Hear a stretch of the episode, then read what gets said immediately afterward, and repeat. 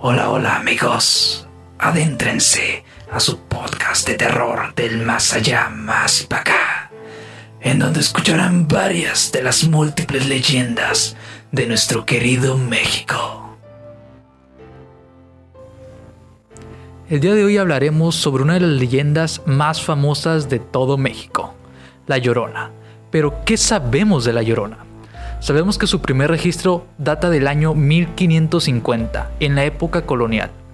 La leyenda dice que en un pueblito había una mujer muy bella y con muchos pretendientes, hasta que un hombre muy guapo se enamoró de ella y ella de él, comprometiéndose al poco tiempo de conocerse, y con el tiempo tuvieron dos pequeños hijos.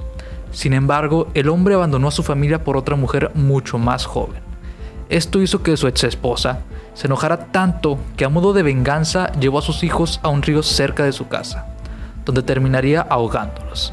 Pero una vez terminó con la vida de su segundo hijo, se dio cuenta de lo que hizo, tirando su famoso llorido, ¡ay mis hijos! Al no estar en paz, terminó con su vida poco tiempo después, pero un alma en pena jamás podrá descansar, siguiendo afuera llorando por la pérdida de sus hijos. ¿Dónde se originó la llorona? A ciencia cierta no se sabe, ya que la leyenda va variando en cuanto al lugar, ya que se han registrado visitas de ella en todo el país, como en Veracruz, Guanajuato, Ciudad de México, entre otros. ¿Qué haces si la ves? No sé, reza. Y si te funcionó, avísanos, ya que los videos en los que sale son muy a lo lejos y la mitad de ellos son muy falsos, ya que simplemente lo hacen por visitas. Sí, y si te atrapa, ¿qué te hará? Tampoco lo sabemos, y a menos de que seas un niño, no creo que te quiera. Así que si ya estás en la adolescencia o más allá, no creo que debas preocuparte. En lo personal, de niño me daba bastante miedo, ya que a la edad de 4 años me llevaron varias veces a ver la versión animada, La leyenda de la Llorona, la cual me provocó un gran temor hacia este personaje, por el hecho de que se llevaba a los niños y yo siendo un niño sentía que podría venir por mí en cualquier momento además de tener múltiples pesadillas con ella. Y qué bueno que no llegué a ver la versión The Llorona, la cual sí me hubiera traumado de más. Pero al ir creciendo le fui perdiendo el miedo, y esa película que tanto miedo me provocó, ahora suelo disfrutarla mucho. ¿Me gustaría un encuentro con ella? No, claro que no, así estoy bien. Ahora continuemos con uno de los lugares que se dice es de los más embrujados en todo México. Y no hablamos ni más ni menos que de Reino Mágico, ubicado en Veracruz, abrió sus puertas en 1988 siendo un gran parque con muchas áreas verdes, contando con albercas, toboganes, castillos, juegos mecánicos y su principal atractivo, estatuas de personajes famosos de la época, como Popeye, Los Pitufos, Criki y demás personajes de sus canciones. Pero como toda leyenda de escuela, esta fue construida sobre la que alguna vez fue un panteón. Se dice que desde el principio el parque estaba maldito, debido a que durante las obras hubieron muchos accidentes y muertes. Actualmente el parque está abandonado, sin embargo, muchas leyendas surgieron de este lugar, siendo la mayoría relacionadas con la estatua de Blancanieves y los siete enanitos, desde que ésta cobraba vida por las noches y bailaba a la luz de la luna, y no solo a la luz de la luna, ya que una mujer que pidió ser anónima cuenta que ella de niña tuvo una fiesta en ese parque, con temática de princesas, Sí, ya te imaginarás por dónde va la cosa. Bueno, ella cuenta que recuerda una mujer vestida de Blancanieves bailando con ella durante toda su fiesta. Pero a los días de revelar las fotos, se dio cuenta de que era una simple estatua. Le preguntó a todos los que fueron si recordaban a alguien vestido de Blancanieves, a los que todos negaron que alguien así haya asistido a la fiesta. El más reciente es el video de un guardia de seguridad o un hombre, no se sabe muy bien su identidad, el cual grabó las estatuas hace unos años, las cuales se ven sumamente mal, con un deterioro horrible. De a pesar de que no tiene tantos años el parque, terminó envejeciendo muy mal. Este video nos muestra cómo se acerca la dichosa, tan famosa estatua de Blancanieves y esta mueve los ojos, el cual el hombre al verlo sale corriendo del hombre no se supo más su paradero, más que un teléfono con una grabación la cual se hizo muy viral en sus años. Otra de las leyendas que más pasaron mientras el parque seguía activo era que en las albercas había gente que las jalaba de los pies, aunque no había nadie prácticamente. Sentían que algo los jalaba. En una ocasión dos niños casi mueren a pesar de ser una alberca de menos de un metro, por lo que los niños dicen y juran que algo los jaló y no los dejaba salir.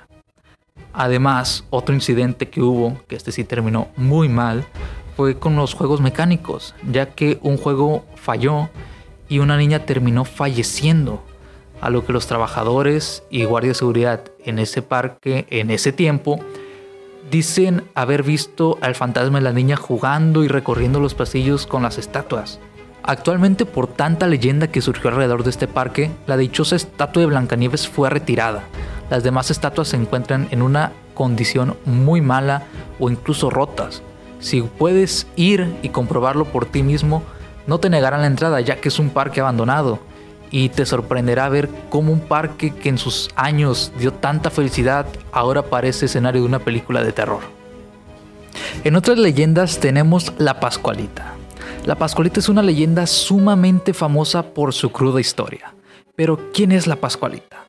La Pascualista es un maniquí de una tienda de vestidos en Chihuahua llamada La Popular. Pero, ¿qué la hace tan especial y fuera de lo común? Pues ese maniquí lleva desde 1930 en esa tienda, y que no es un simple maniquí, sino algo más. La dueña de la tienda lo adquirió en marzo de 1930 traída desde Francia. A la gente se paraba delante maravillados con el maniquí, pero un rumor se extendió, y era que era idéntica a la hija fallecida de la dueña. Y que ese no era un maniquí, sino el cuerpo de su hija. La hija de la dueña falleció meses antes por la picadura de un escorpión el día de su boda, a lo cual la madre mandó embalsamar su cuerpo en secreto de todos los demás familiares a Francia y lo usaría como maniquí en su tienda. Todas las noches ella le cambiaba el vestido, hasta que ella falleció en 1967. Ella en vida no dejó que nadie se le acercara al maniquí y cada que se le preguntaba si era el cuerpo de su hija, evadía la pregunta. Y en muerte no fue menos, ya que en su testamento exigió que no saliera nunca del lugar y un familiar le cambiara el vestido sin que nadie los viera. Pero la leyenda no murió con ella, sino todo lo contrario, cobró más vida, ya que en las noches se miraba cómo la Pascualita movía los ojos, gente la vio llorar o caminar por el lugar, y los familiares fueron muchísimo más celosos que su madre en ese tiempo, debido a que no dejaron que unos forenses hicieran un examen como era debido a ese maniquí, dándole más vida a la leyenda. El maniquí sigue en la tienda La Popular en el centro de Chihuahua. Y la última leyenda de hoy se sitúa en Tijuana, Baja California. Y es la dichosa, tan famosa leyenda La mujer que bailó con el diablo. Esta mujer quiso escaparse un día, un viernes santo para ser preciso, a un antro llamado Aloha, ubicado entre calles segunda y tercera. Al principio todo iba bien, unos traguitos, bailó, hasta que vio un muchacho muy guapo vestido de traje. Ella se acercó y le pidió bailar, a lo que él aceptó. Empezaron a bailar y poco a poco la gente los fue dejando en medio. Ella se extrañó de eso, pero no le dio importancia y siguió bailando con este tan guapo muchacho. Hasta que empiezan a elevarse, a lo cual la muchacha asustada grita, Solamente se ve cómo dieron unas vueltas por el antro y el cuerpo de la muchacha cayó, calcinado. Todos asustados le dieron paso a ese hombre tan guapo, que al momento de salir lo vieron con unas patas de cabra. A los pocos minutos el bar empezó a incendiarse. Todos salieron de ahí, excepto la muchacha quien terminó falleciendo. Actualmente es un lugar llamado Downtown, un complejo de bares y restaurantes en la avenida Revolución. Esto fue su primer capítulo del Más Allá, Más para acá. Soy su amigo Martín la Chica. Eso fue todo por hoy. Esperamos hayan pasado un rato tan desagradable como terrorífico.